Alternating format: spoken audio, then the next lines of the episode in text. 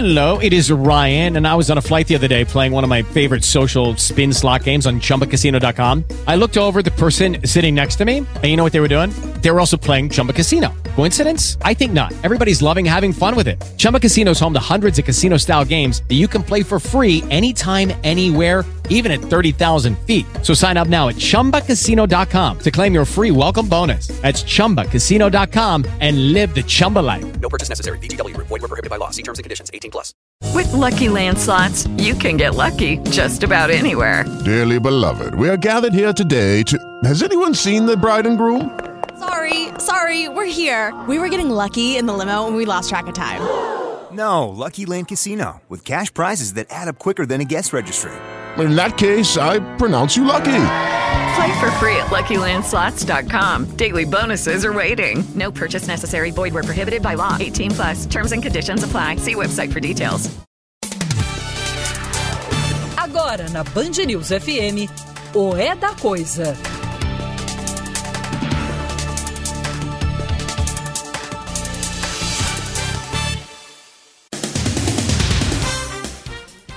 Começa agora para todo o Brasil mais uma edição de O É da Coisa. E se a coisa parecer confusa, atrapalhada, vem para cá que a gente tenta desconfundir, desatrapalhar, trazer memória, é, lembrar das leis, lembrar que existe um Estado de Direito, enfim, essas coisinhas de que os poderosos às vezes ou frequentemente não gostam mas de que nós gostamos muito aqui. Milhões de pessoas acompanham o programa pelo DAI, mas você pode fazê-lo também pelas redes sociais, sempre rádio Band News FM ou no aplicativo Band Play. Boa noite, Bob Furruia. Boa noite. Que tem dois apps aí para você, que Opa. você ainda não leu, porque não vi aqui o Borzinho Azul. É... Boa noite, Vólio Beni. Boa noite. É... Bom, vamos tocar a vida aqui. Olha, é... a Miriam Leitão trouxe a público Miriam Leitão, que foi torturada durante o regime militar, grávida. Né? E, uma da, e uma das coisas que fizeram para aterrorizá-la, além, evidentemente, do, das agressões físicas, foi usar uma cobra. Ela grávida, né? deixá-la numa sala com uma cobra, aterrorizando uma mulher grávida. Isso é porque a gente sabe, essa gente respeita muito, é, como é que é, os direitos reprodutivos, as grávidas, os fetos, não é isso? Desde que seja né? Se for do adversário, aí não. É, ela trouxe a público conteúdos, parte do conteúdo, né, são 10 mil horas gravadas de sessões do Superior Tribunal Militar, é, sessões essas havidas, algumas delas secretas, entre 1975 e 1979. Né? É, quem conseguiu a liberação dessas informações na justiça foi o advogado Fernando Fernandes. Isso foi liberado ainda em 2006 pelo STF, o STM, Superior Tribunal Militar, que teve dificuldades, mas finalmente em 2011 a ministra Carmen Lúcia falou é para liberar e pronto. Né? Isso está na mão hoje é, do professor é, Carlos Fico, que é da Universidade Federal do Rio de Janeiro.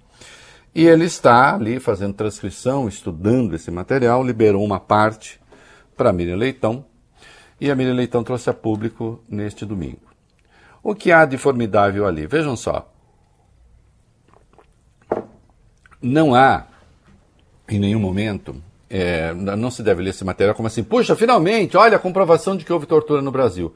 A gente sabia, já havia provas de tortura no Brasil.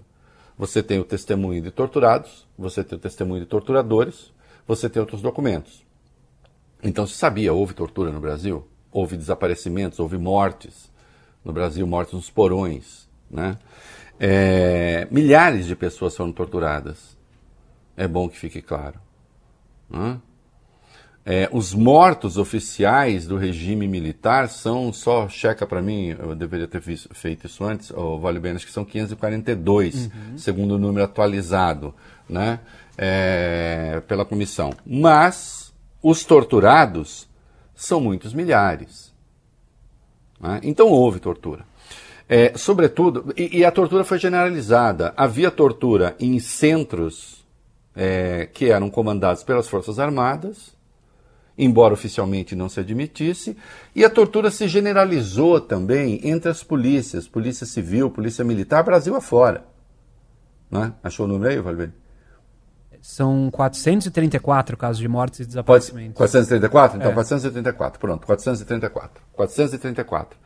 É, então, quando você fala, puxa, uma ditadura de vinte e tantos anos, ah, isso é pouco. Bom, primeiro, uma morte já seria muito, a questão não é essa. Mas, quando você compara com ditaduras como a da Argentina, que matou 30 mil, do Chile, quase 4 mil, então você pode falar do Brasil, considerando a população, até que matou pouco, né? Quando você compara a brutalidade da Argentina do Chile. Lembrando sempre que uma morte em condições ilegais já seria absurda, isto é, quando não há confronto, não há nada, a pessoa já está vencida, sob a guarda do Estado e a ser viciada, torturada e morta. né? Agora, tortura, milhares de pessoas foram torturadas, essa é que é a verdade. Ela se generalizou. E justiça se faça, né? É, a tortura de pre- a tor- tortura de presos não começou no regime militar. É uma tradição do Brasil. Agora, a tortura política propriamente, essa foi generalizada no Estado Novo, getulista, hum, e é retomada pela ditadura militar de 64, a partir de um determinado período, especialmente depois do AI-5, de 13 de dezembro de 1968. Agora, tortura a presos comuns sempre houve e continua a haver. Sempre houve e continua a haver. Mas, voltando ali aos documentos, o que a gente tem é o Superior Tribunal Militar, um tribunal superior, enfim, admitindo, sim, a tortura, está ali o relato. Os ministros admitem a existência de tortura. Alguns de maneira clara, outros de maneira mais reticente. Mas a admissão é evidente. né? Tem lá o general Rodrigo Otávio relatando o caso de uma mulher que foi torturada, grávida, que abortou, em razão das sevícias. O almirante Júlio de Saberrembá, ele próprio lamentando, defensor da ditadura, ele deixa claro, defensor do regime militar, ele deixa claro. Mas ele diz: o que não podemos admitir é que o homem, depois de preso, tenha sua integridade física atingida por indivíduos covardes, na maioria das vezes de pior caráter que o encarcerado. Senhores ministros, já é tempo de acabarmos de uma vez por todas com os métodos adotados por certos setores policiais de fabricar indiciados extraindo-lhes depoimentos perversamente. Só que não eram só setores policiais também havia setores das Forças Armadas. Aliás, ele faz elogio da Operação Bandeirantes, que foi uma operação é, que matou, se viciou também, operação conjunta de Polícia Militar de São Paulo e Forças Armadas. Né? Mas, de qualquer modo, está ali a admissão clara, evidente, de que houve tortura no Brasil. Né? E isso precisa ser compreendido, isso precisa ser entendido. E aí, é, Peço que leiam o material da Miriam Leitão, tem link no meu blog, vocês encontram no Globo, só para ver ali os relatos. Né?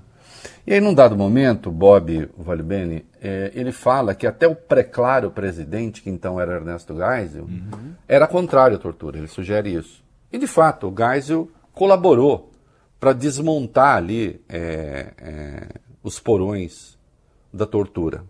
Né?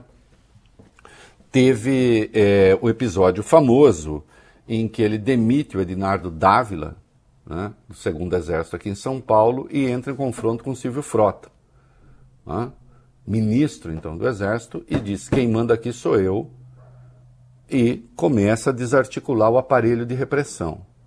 Agora, isso foi depois. Nos primeiros meses, e o Matias Spector, pesquisador da Getúlio Vargas, trouxe isso, há um documento da CIA de 1974 né, que foi tornado público em 2015, em que fica evidente que o Ernesto Geisel, o João Batista Figueiredo né, e o Milton Tavares, que comandava o Centro de Informações do Exército, juntos, reunidos no Palácio, o Milton Tavares diz e fala: Olha, nós eliminamos os nossos adversários extrajudicialmente. Já eliminamos 104 pessoas. Isso segundo o relato da CIA. Nós vamos continuar com isso ou não? E o Geisel diz: Isso é muito grave, isso é muito sério, eu preciso pensar. Eles voltam a se reunir, segundo o relato da CIA. Muito próximo do governo. De sim, nós continuamos, só que agora fica centralizado. O Figueiredo cuida disso. Hum? Isso tem alguma atualidade? Isso só diz respeito ao passado?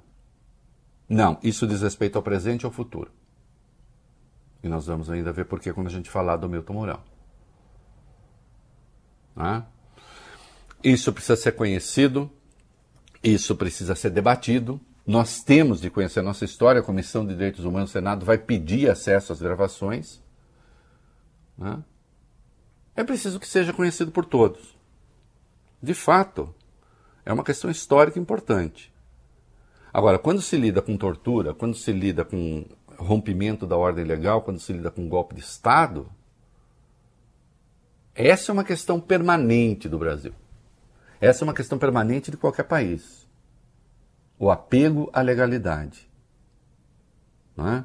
Não é, esse material que a Miriam está trazendo à luz, né, com pesquisa que está sendo feita é, pelo professor Carlos Fico, né, é, não vem trazer uma novidade. Olha, houve tortura no Brasil. O que você tem é um órgão oficial, um tribunal superior, deixando claro sim a tortura no Brasil, houve tortura no Brasil, quando a gente sabe há os negacionistas por aí, até hoje, pessoas né, que estão, que idolatram ditadores, a começar do presidente da República e tortura, que idolatra torturadores. Não é? A gente sabe que o Carlos Alberto Brilhante Ustra é um dos heróis, um dos seus heróis. Não é isso? E nós temos aí apelos constantes ao golpismo. Então, que fique claro, esse material tem de ser conhecido, esse material tem de ser estudado, que diz sim respeito ao passado, claro. Né? Mas também diz respeito ao futuro. Fala mais ao futuro do que ao passado. Nós temos uma disputa presidencial agora, que vive sob ameaça de golpe do presidente da República. E há uma coisa que muita gente, especialmente a tal da terceira via, ainda não entendeu. Há uma primeira escolha que precede todas as outras.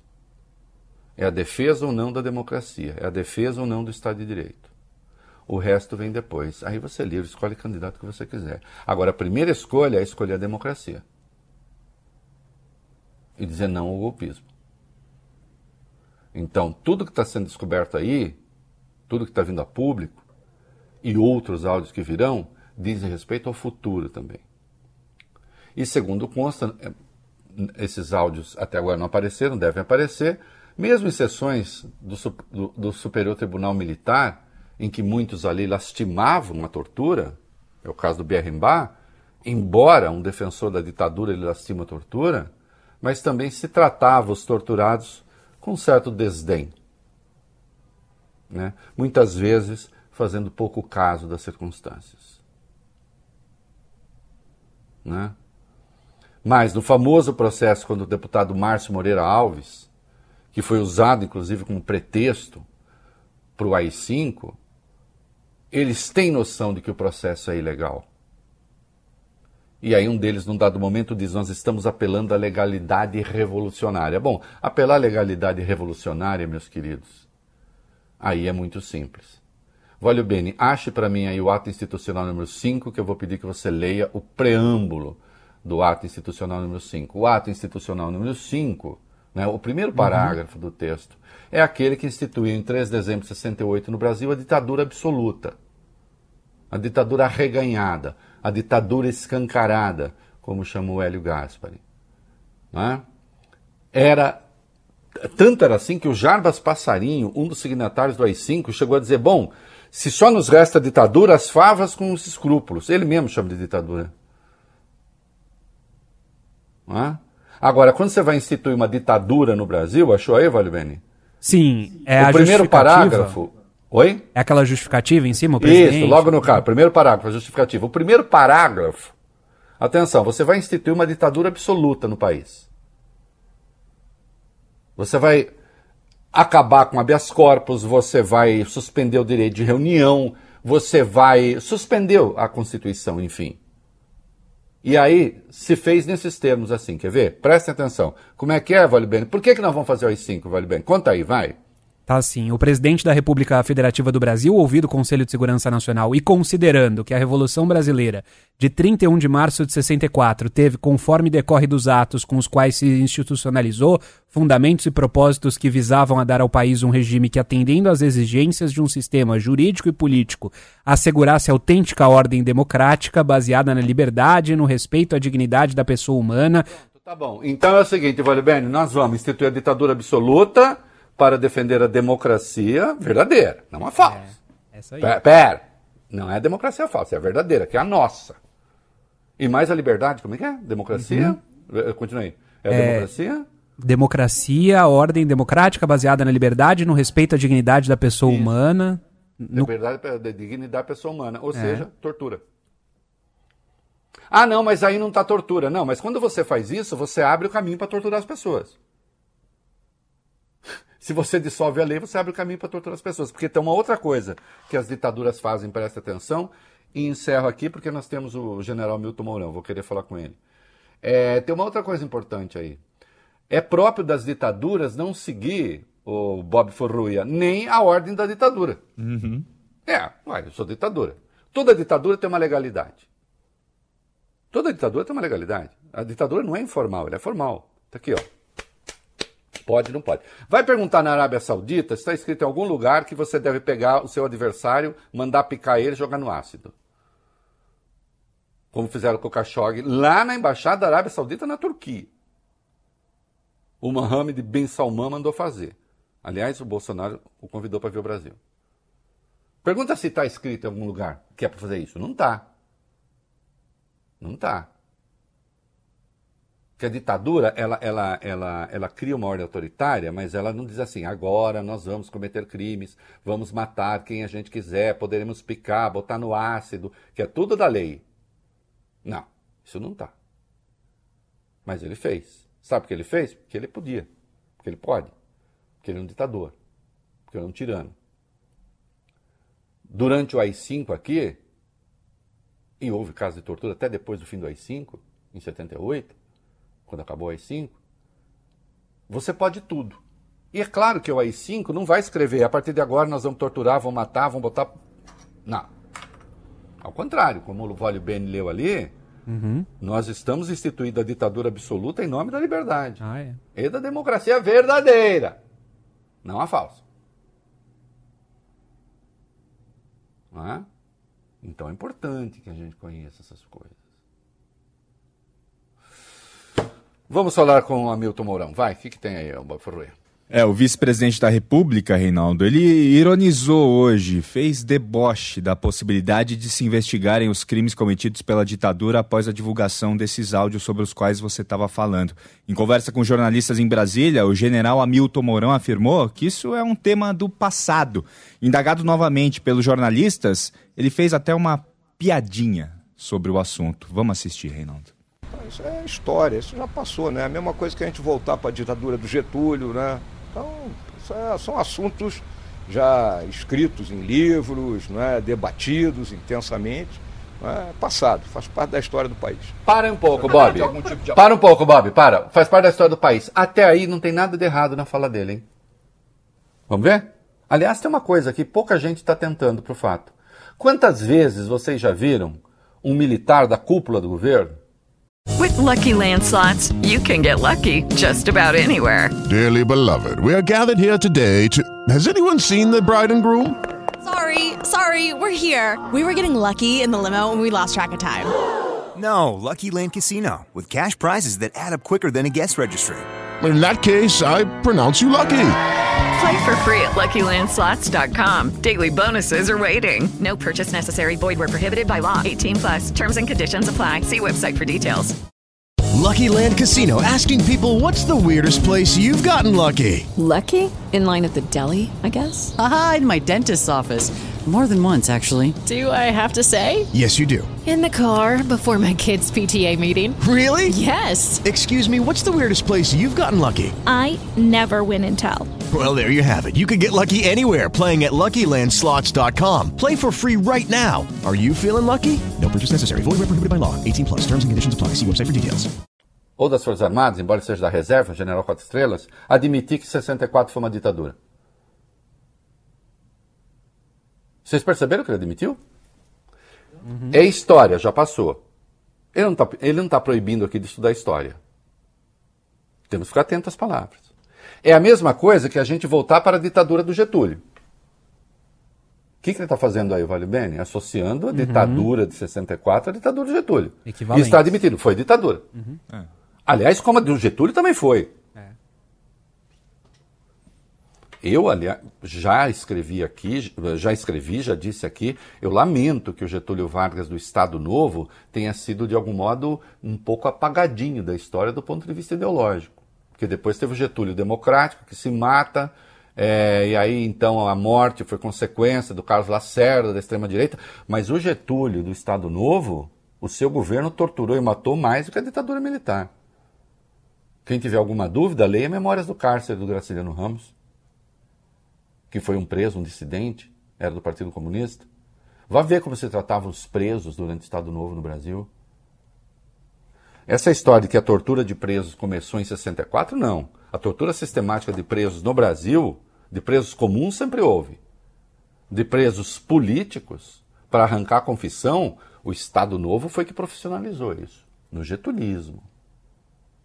É preciso ter isso claro.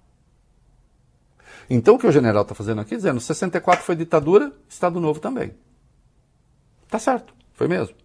Aí ele diz, são assuntos já escritos em livros, né? Debatidos Uhum. intensamente, né? Passado. Faz parte da história do país. Bom, e faz mesmo. Ele poderia estar certíssimo. Calma, deixa eu terminar o comentário. Mas aí ele avança. Vai. intensamente, é passado, faz parte da história do país.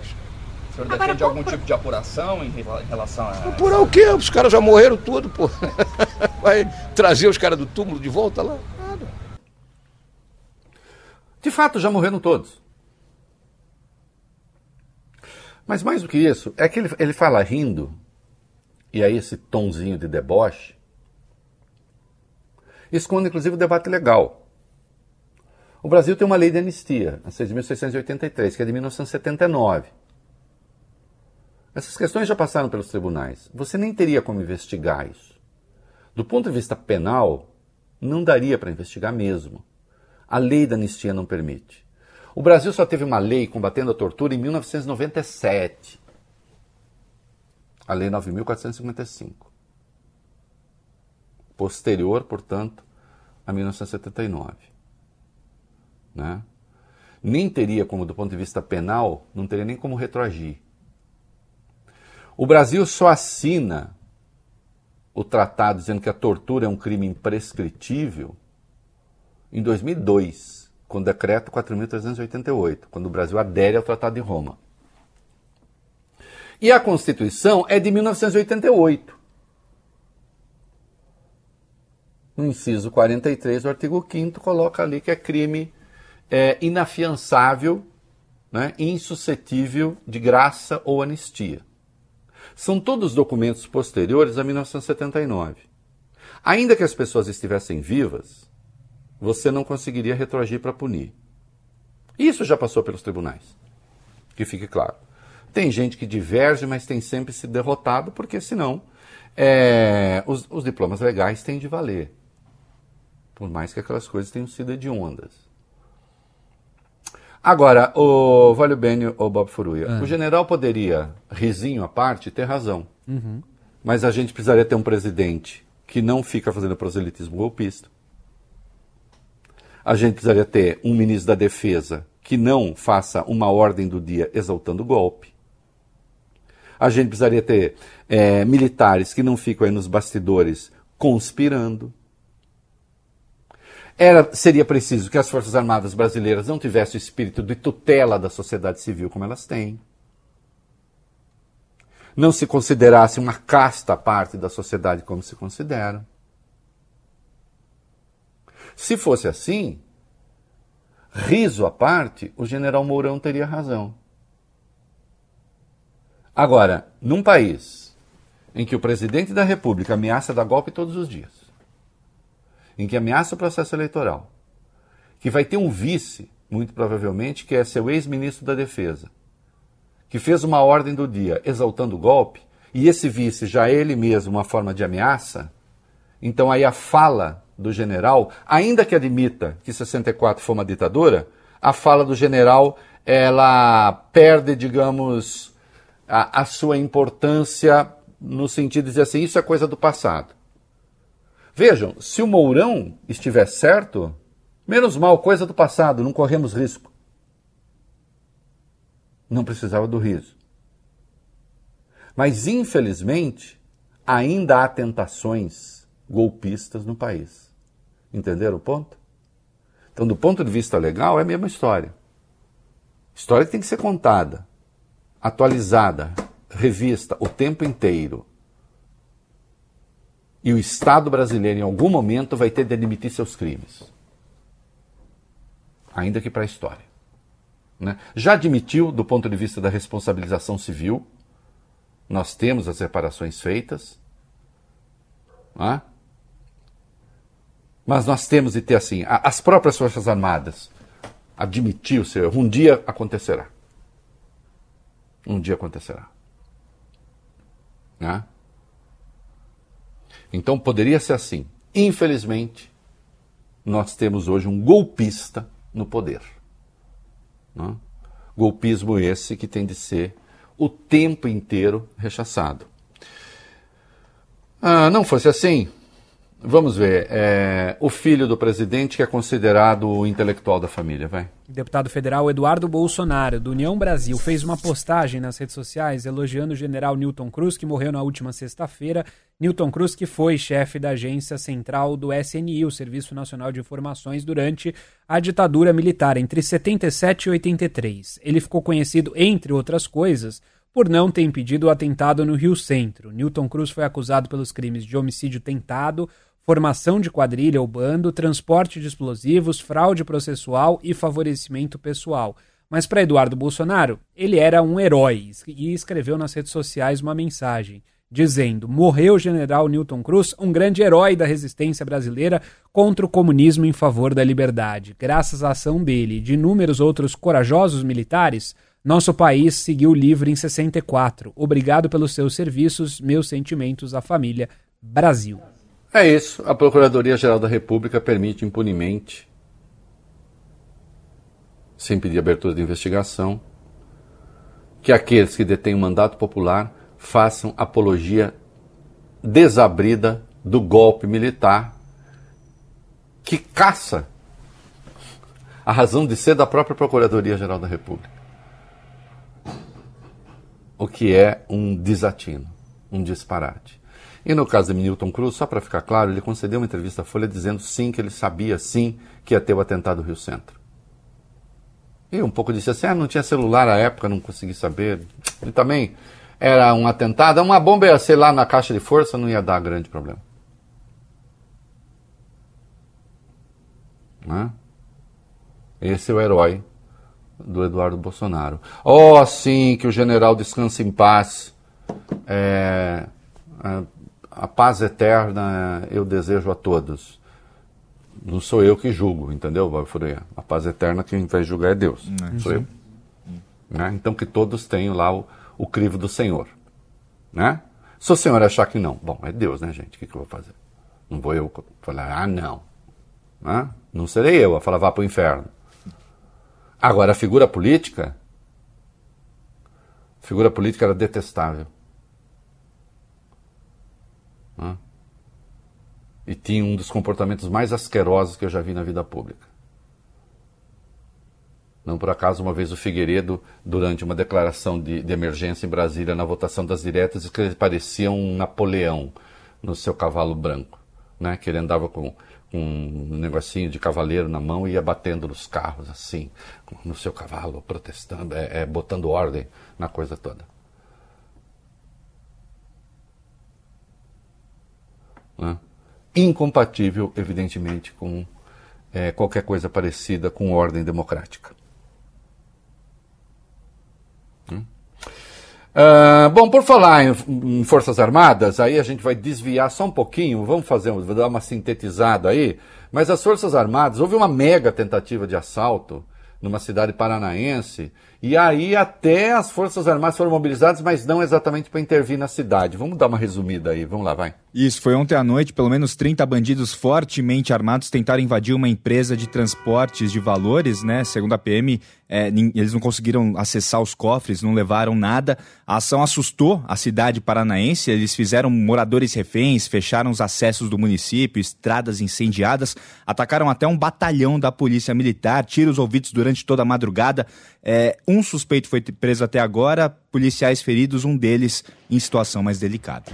Bom, até dois córregos, a minha querida dois córregos, pequena dois córregos, foi vítima de, de, de coisa assim. É, há quadrilhas se organizando. É, tenho amigos que estudam isso, é, isso é, e essas ações não estão necessariamente verticalizadas e ligadas aos grandes partidos do crime, PCC, é, Comando Vermelho, não sei o que. Não quer dizer também que estejam dissociadas, mas são empreendimentos, digamos assim, é, grupais de pessoas muitas vezes ligadas a esse partido, a partidos do crime, mas sem essa verticalização, entendeu? O que é até uma preocupação a mais, porque é mais difícil você chegar ao centro da questão. E aí, é, o Vale Bem para 5 rolou uhum. que tinha tido ajuda do exército, tem vídeos é. com, com um tanque, é? fala aí. Um blindado, é. na verdade. Isso, um blindado chamado Guarani, que é um tanque de guerra praticamente. Segundo Você sabe que o povo gosta, sabe por que os soldados gostam do, do Guarani? Por quê? É o único tanque de guerra que tem ar-condicionado, tadinhos. E eu li em algum lugar, ah, por um motivo até bizarro, algo assim, que, gente, não tem nada de bizarro, imagina o calor que faz dentro de um troço desse aí. Ah, é. Não, mas, mas siga, vai.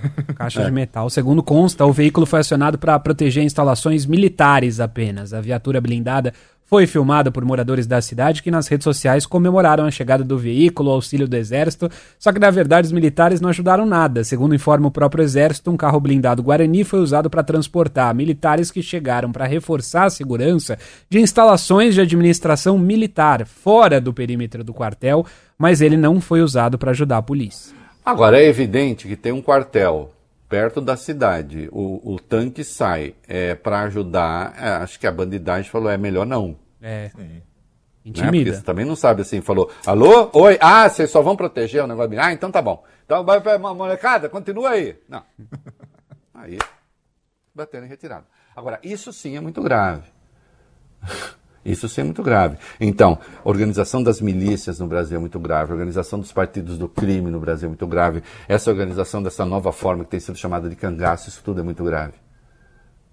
Com essas questões deveriam estar preocupadas as forças de segurança no país. Em vez disso, temos um presidente e seus associados defendendo a luta contra o comunismo. Né? A terceira via está se encontrando, é isso? Hum. Hum. É. Hum. é. Tá tentando, né? Pré-candidata do MDB à presidência, Reinaldo, senadora Simone Tebet, disse hoje que não toparia ser vice numa chapa da tal terceira via. Declaração dada durante sabatina, re realizada pelo Portal UOL e pela Folha, jornal Folha de São Paulo.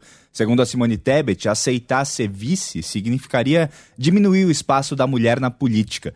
Ela foi indagada também sobre o racha interno no MDB, né? Parte do partido tá do lado dela, mas outros caciques, principalmente do, do Nordeste, querem apoiar Lula, o ex-presidente Lula, já no primeiro turno. A senadora afirmou que o MDB é o maior partido do Brasil e que dificilmente haverá unanimidade dentro dele. Ela ainda provocou Renan Calheiros e disse que a candidatura própria não é ela que diminui a legenda, mas sim as denúncias sofridas por ele. Uh... É, vamos falar do PSDB. Eu quero fazer um comentário, digamos assim, geral, vai, uhum, sobre no... terceira via e etc. Vai. No núcleo tucano, a crise se aprofundou em pleno feriado com a saída de Bruno Araújo, presidente nacional do partido, da coordenação da pré-campanha de João Dória à presidência da República. Ele foi praticamente demitido pelo ex-governador de São Paulo, que apenas o informou, postou um comunicado nas redes sociais. Ao justificar a troca por Marco Vignoli, o presidente do diretório paulista do PSDB, João Dória disse nessa nota que o presidente do partido vinha relativizando a candidatura dele, que a postura de Bruno Araújo foi pouco agregadora. Ele respondeu às críticas, Bruno Araújo, pelas redes sociais escreveu com ironia, abre aspas, ufa, comando que nunca fiz questão de exercer.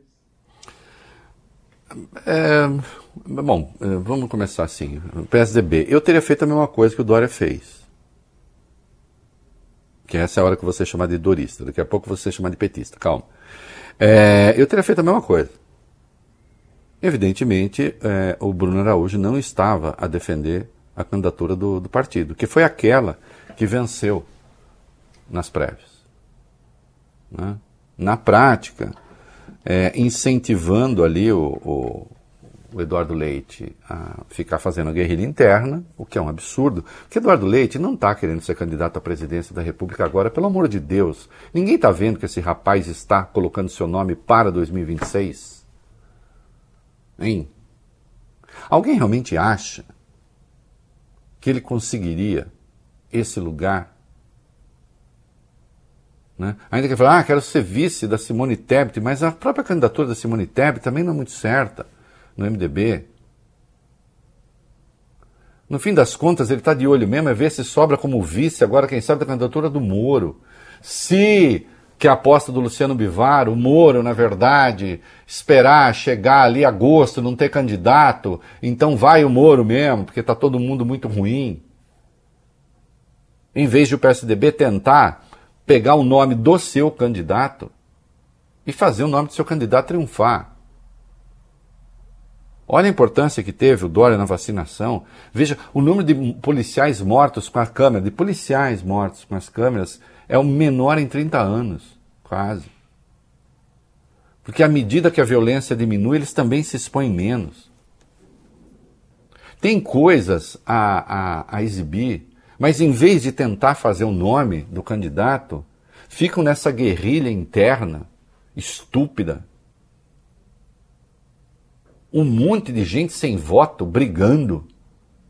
É uma coisa constrangedora vergonhosa mesmo.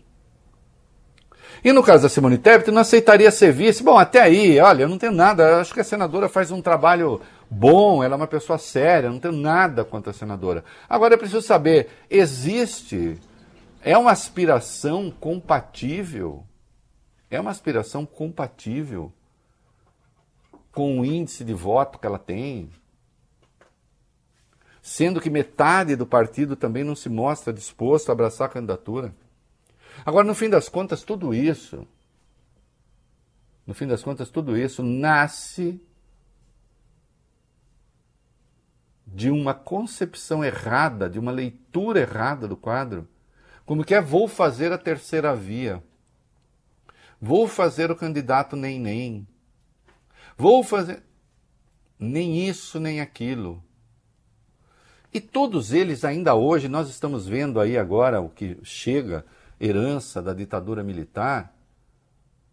Até agora, esse povo toda a terceira via não disse com absoluta clareza: há uma primeira escolha. Há uma primeira escolha que não tem a ver com Lula, com Tebet, com Dória, com ninguém. A primeira escolha é. A primeira escolha é. Quem é. Só um minuto, gente. Substitui para mim. Substitui. É, a primeira escolha não é, não é álcool, não, tá, gente? É remédio. A, a primeira escolha é a seguinte: quem quer democracia e quem quer ditadura e golpe. Depois que você fizer essa escolha, então aí você escolhe o nome. Até hoje, a chamada terceira via não deixou isso claro de maneira insofismável.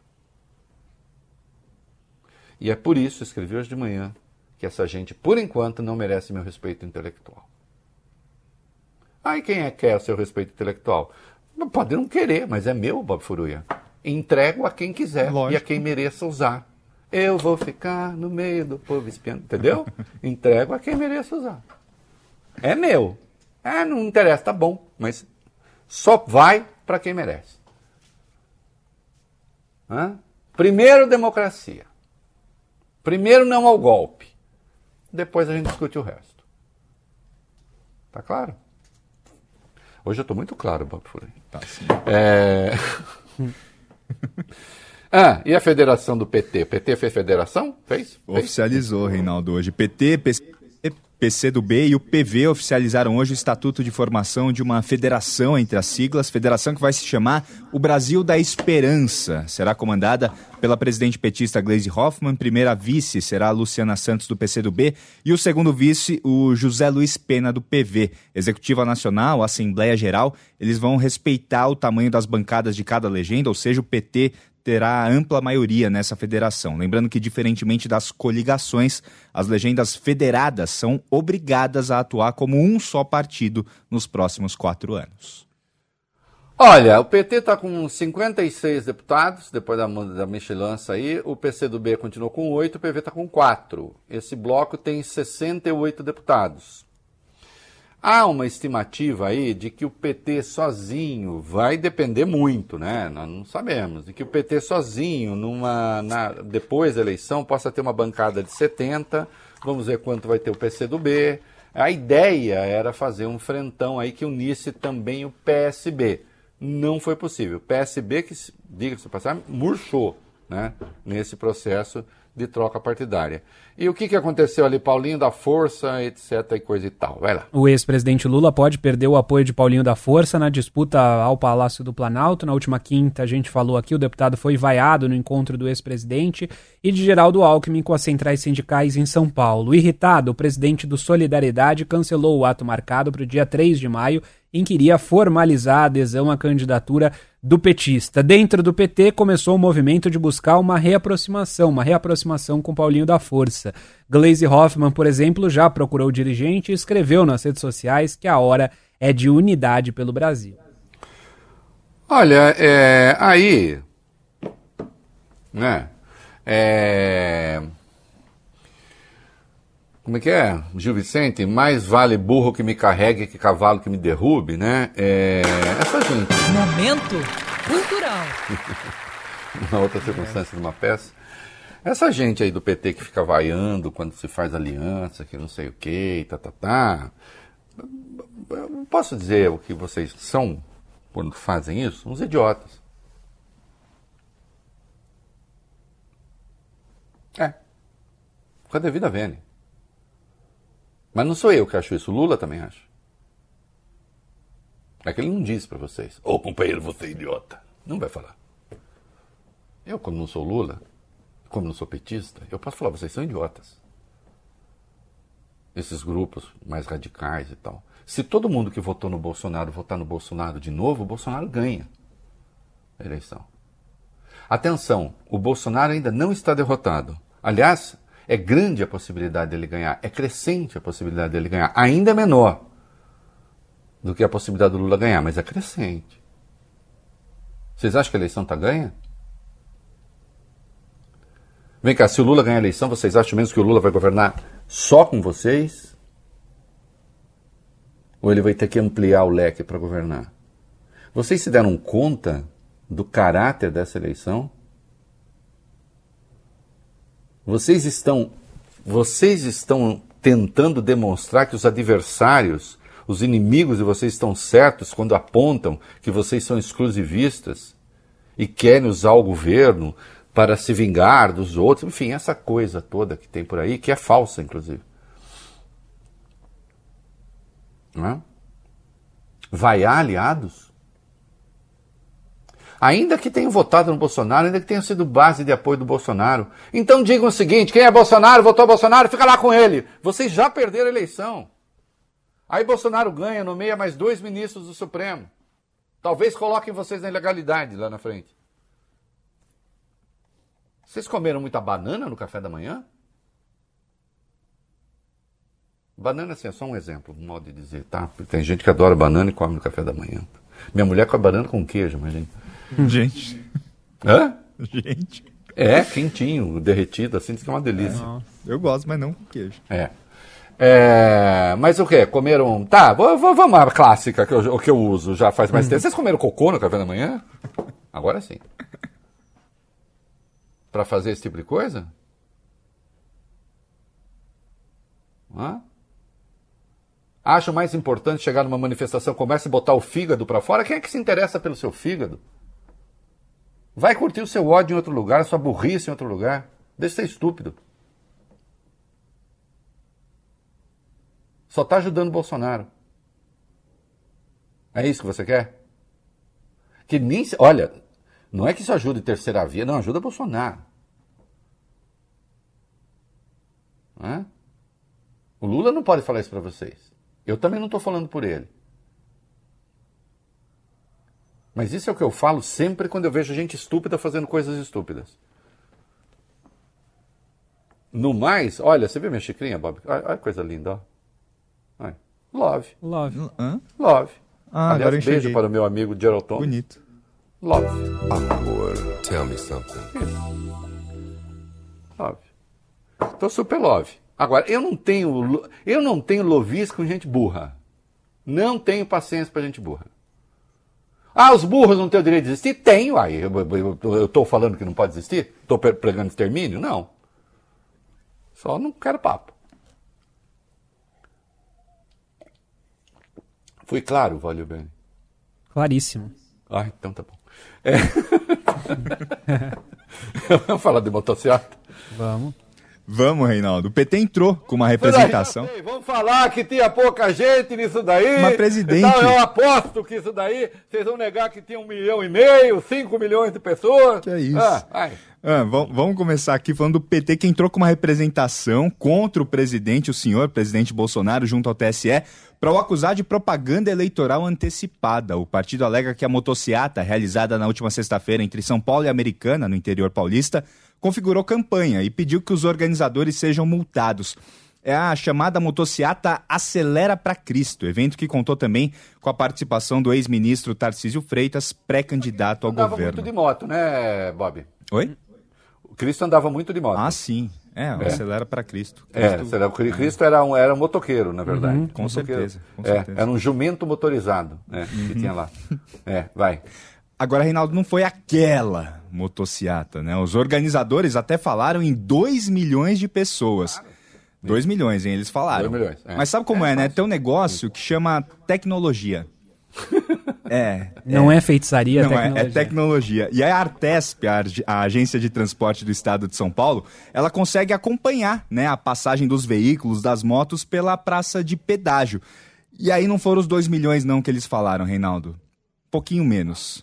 Um pouqui- pouquinho menos. É. 3.707 motocicletas e não 2 milhões. Número abaixo até da primeira motociata em São Paulo, né? A primeira Acelera para Cristo, que foi aquela motociata 666, a gente falou daqui, né? Foram, naquela época, no ano passado, 6.661 motos, agora 3.707. Essa gente não tem noção do que seriam 2 milhões de motos. Mas não tem, no- não, não tem nem noção do que seriam 2 milhões de pessoas.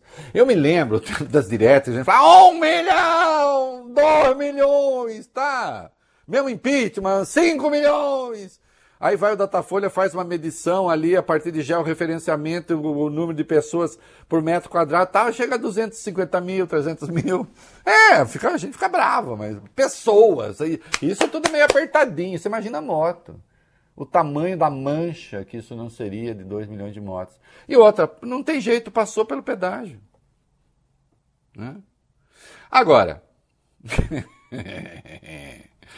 o, porque é preciso deixar claro, Bolsonaro é um confrade de Bob, sob certo ponto de vista. Palmeirense. Ah, sim. É. Palmeirense. Os Santistas, sem representação neste programa, né? Nesse programa não tem representação de Santos. Né? Tem representação de São Paulo, né, Vale Bem? Sim. né, Vale Bem? Fim de semana difícil. Foi. É... É normal. Tem do Palmeiras, mas não tem do Santos. E o Santos. Ih, ah, aconteceu o quê? Ai. É, teve a presença ilustre do presidente Jair Bolsonaro em São Paulo, né, no estado aqui de São Paulo, primeiro com a motociata, depois na Vila Belmiro. É, no domingo ele foi assistir ao jogo do Santos, da rodada do Campeonato Brasileiro contra o Curitiba. Ele apareceu no camarote uns 20 minutos antes da partida começar e a reação da torcida foi essa aqui, ó, de muita vaia. Vamos assistir.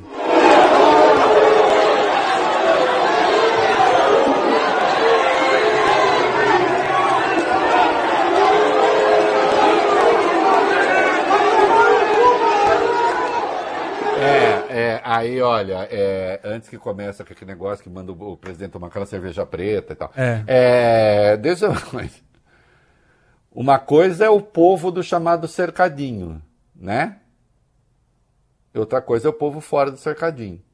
Ou então aquelas manifestações em que você combina com todo mundo e tal. Né? Só chega gente selecionada. Aí é o povo livre se manifestando. Né? Um fim de semana que não foi dos mais tranquilos para o presidente da República. Nós vamos fazer um comercial, como vocês veem, o meu otimismo não tem limites, o meu otimismo comigo mesmo, né? que eu serei mais breve, mas as pessoas precisam de explicações, Bob Furei, de clareza. E nós vamos reorganizar as coisas aqui.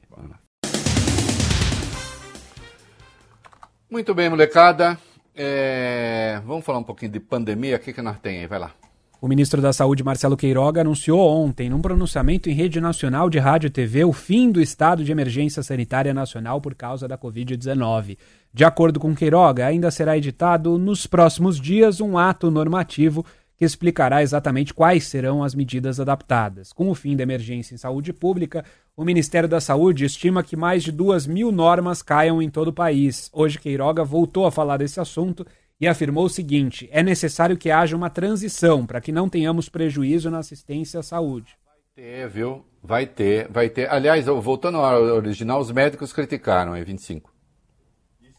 criticaram. O presidente do Conselho Nacional de Saúde, Fernando Pigato, ele criticou a decisão do ministro Queiroga e um vídeo divulgado hoje nas redes sociais afirmou o seguinte: é inadmissível que na noite de Páscoa, quando as pessoas celebram a renovação, a esperança no mundo melhor, o ministro da Saúde, do alto da sua arrogância, prepotência, sem diálogo com o controle social, com os governos estaduais, municipais, o Congresso Nacional e as próprias autoridades de saúde pública do país e de fora do país, que ele anuncie o fim da emergência de saúde pública. Aliás, errou inclusive no pancake, ele estava cor de laranja, parecia, como diria Alexandre Herculano, a doida do Candal. É... é, o Queiroga também a campanha de vacinação. Ah, o Queiroga é um desastre ambulante, vai. Entrou em outra polêmica o ministro da Saúde, agora sobre vacinação, afirmando que a pasta ainda não definiu quando e como será implantado o calendário definitivo, de vacinação contra a Covid-19 no Brasil. A gente fala né, dessa vacinação anual. A medida vem sendo cobrada por secretários de saúde nos estados que estão aflitos com essa indefinição.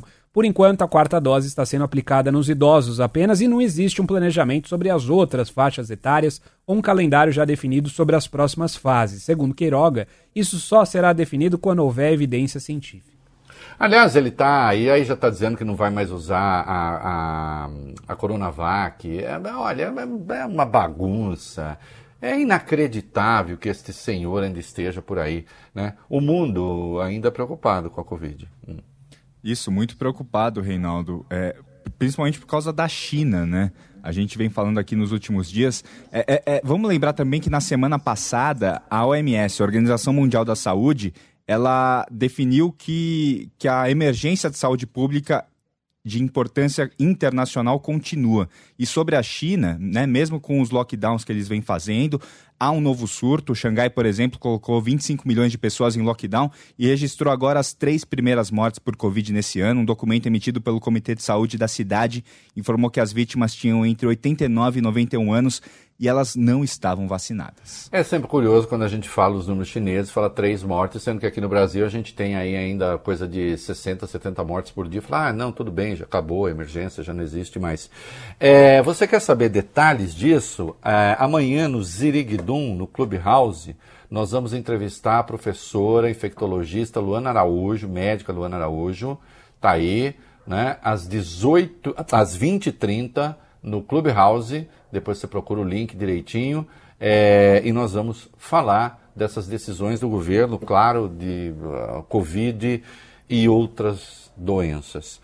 É, mudando um pouco de pé para jacaré, hum. o Mantega andou dizendo que o Banco Central do que está aí, o, o, o, o Roberto Campos Neto. Neto. pode ter sido um pouquinho melhor que o Meirelles, é isso? Aí, isso, só. foi uma declaração do ex-ministro da Fazenda e um almoço com empresários organizado pelo grupo Esfera Brasil. Ele disse o seguinte: o Banco Central de agora está tendo um desempenho melhor do que na nossa época. Segundo ele, o atual comandante da autoridade monetária, Roberto Campos Neto, agiu certo ao baixar a taxa de juros na crise econômica, ao contrário, disse ele, de Henrique Meirelles, que presidia o Banco Central no governo Lula e aumentou os juros diante da crise de 2008. Segundo nos empresários presentes no almoço, Manteiga disse: Roberto Campos é melhor do que o Meirelles. É, e isso daí foi um encontro com o grupo. Coisa não Esfera falou. Brasil, Esfera Brasil. Esfera Brasil. Aham. Esfera Brasil, um dos membros do Esfera Brasil é um dos sócios aqui da rádio. É, Band News FM, né? É, o, é, Camargo, né? Antônio Camargo, como que é? João É, Carlos o Camargo. João Camargo, né?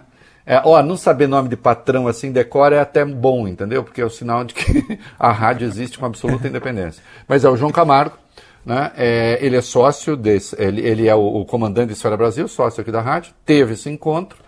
Aí uma questão antiga, bem antiga, que eh, o PT tinha críticas à condução que o Henrique Meirelles fazia da política do Banco Central, achou que não baixou o juro na hora em que poderia ter baixado o juro, que isso prejudicou a época crescimento, não fez a política anticíclica, como eles dizem, e aí ele está fazendo um elogio. Também é um jeito de dizer assim, olha, se o PT ganhar a eleição, a gente não vai demonizar presidente de Banco Central, nem vai botar presidente de Banco Central na rua.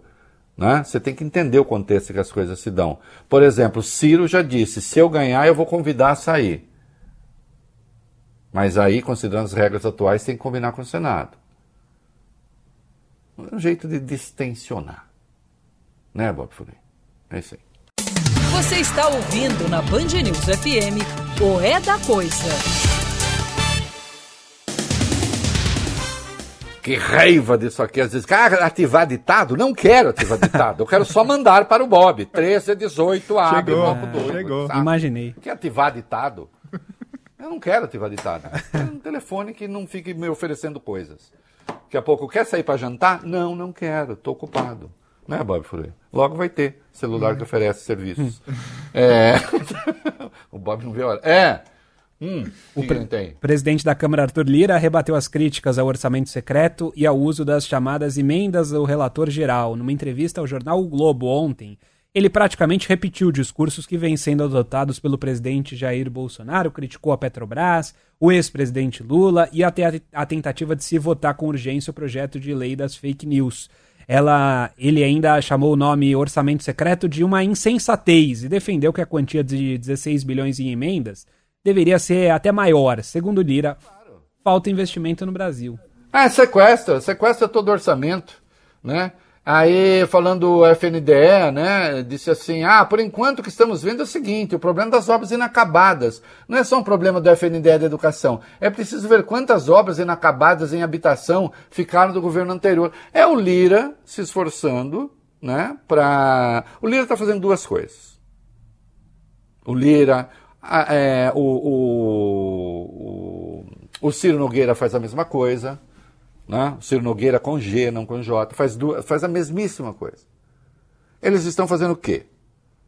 É, se o Bolsonaro ganhar, eles continuam donos do governo. Tá? Continuam a mandar na, na, na, na zorra toda. Se o Lula ou outro ganhar, desde já eles já estão dizendo: tem que negociar comigo. Entenderam? Se comportando como donos do poder. É isso.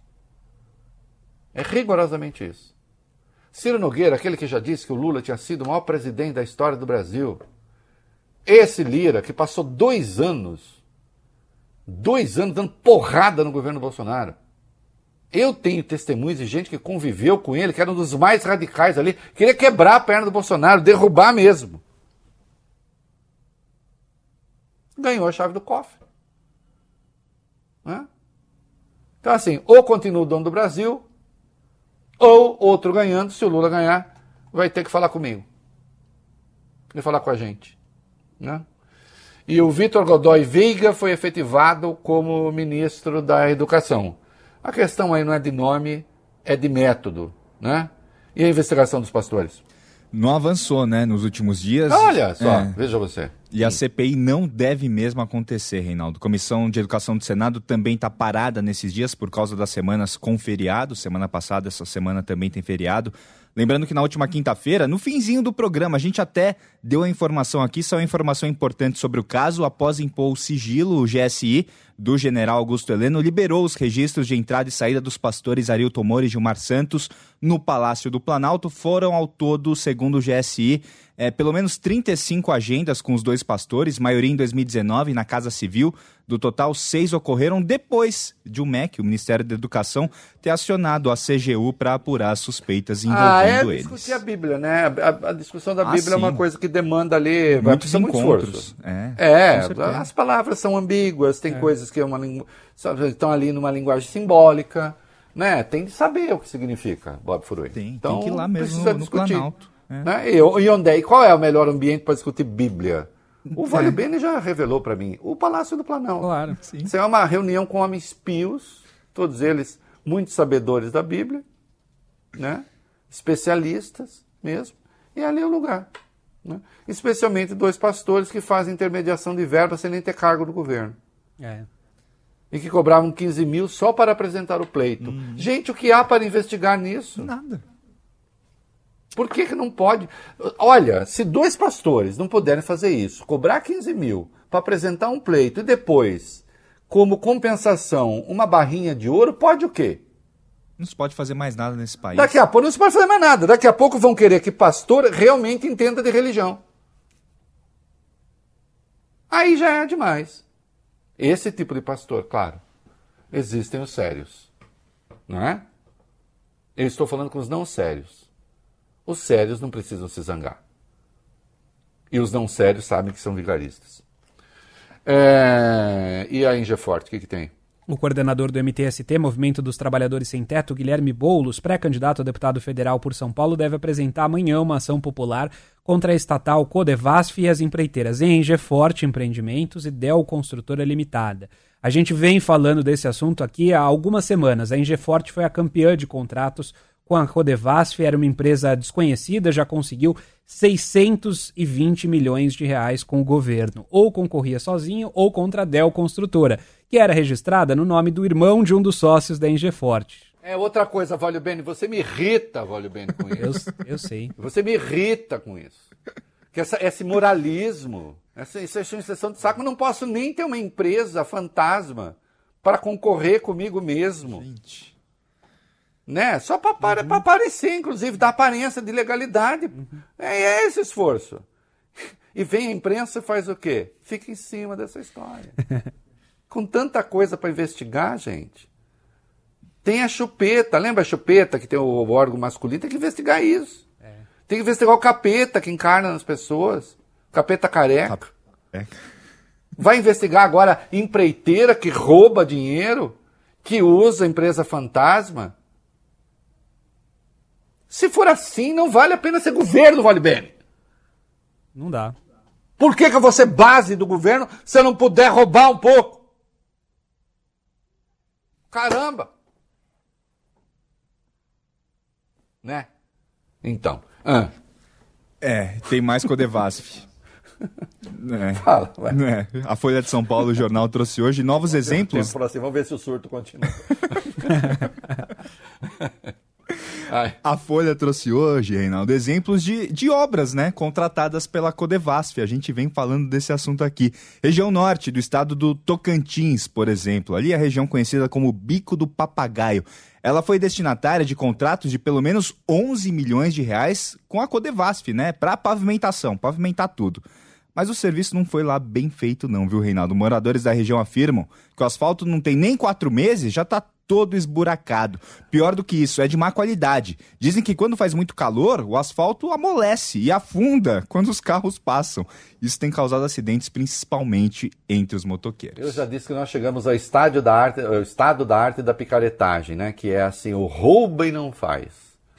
né? Que é uma coisa espetacular. Já, já fiz essa afirmação aqui. Não é isso? E não sei se vocês prestaram atenção, uma informação sempre de geografia importante. Tocantins não é centro-oeste, tá? Era. Tocantins agora é região norte. É... Hum, é, tá bom. Vou fazer comercial. Você está ouvindo na Band News FM o É da Coisa.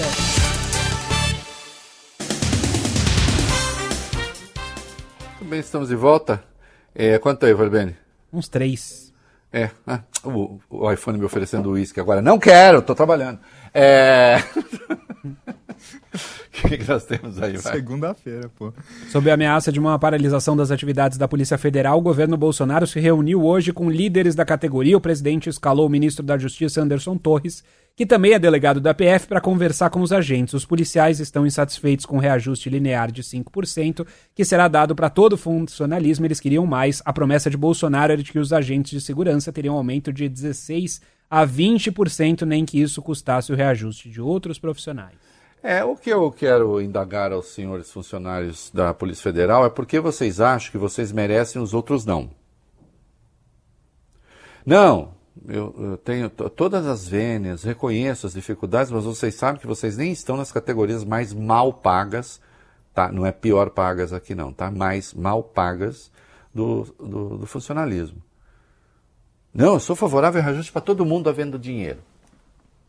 Agora, vocês acham mesmo que vocês hoje ocupam uma função superior, por exemplo, dos médicos? Mais perigosa, inclusive? No auge da pandemia? Então vamos com calma, tem dinheiro? Agora, vem cá, o, o Bolsonaro prometeu, eu sei. E não, eu conheço gente, conheço até gente do sindicalismo, da Polícia Federal, gente com quem eu converso. Mas é preciso também ter um pouco de bom senso, né? Agora sim, o Bolsonaro prometeu, né? Pois é. Por que, que vocês acreditaram? É isso? Mas tem reajuste já previsto para 2023, vai. É, tem essa sinalização, né? Tá na LDO do ano que vem, o texto não traz qualquer proibição a concursos públicos ou a reajuste dos servidores, ou seja, indica que há espaço sim para um novo aumento em 2023. 2023, né? Agora, 2022 está aí, ele tinha reservado 1,7 bilhão. Vocês querem tudo para vocês, para os outros nada? Vocês acham que realmente, senhores da, da, da PF, seria tranquilo assim? Né? E a invasão dos índios? Que, aliás, eu coloquei no, no, no meu tweet. Vai lá. Procurador... Não precisa botar o vídeo, não, só, só com informação. Procurador-Geral da República Augusto Aras diz que vai investigar a invasão ao território indígena Chipaia, no Pará. A medida foi anunciada após a apreensão de uma balsa e equipamentos de garimpeiros na região, garimpeiros armados que teriam atacado também os indígenas que vivem no local. O caso ganhou ainda mais repercussão depois desse vídeo sobre o qual você falou, está nas nossas redes sociais, também nas suas pessoais, Reinaldo, gravado por um líder indígena mostrando um desabafo. É, por uma líder indígena, na verdade, é, fazendo um desabafo, falando da invasão. É, agora, o que é impressionante, né? As pessoas foram detidas, na verdade, soltas em seguida. Quando presas em flagrante. Né? O que é uma coisa realmente estupefaciente presas em flagrante, em área ilegal, fazendo coisas ilegais, um crime federal, e foram soltas. Né? É isso. E a guerra nos confins dos delírios opostos e combinados?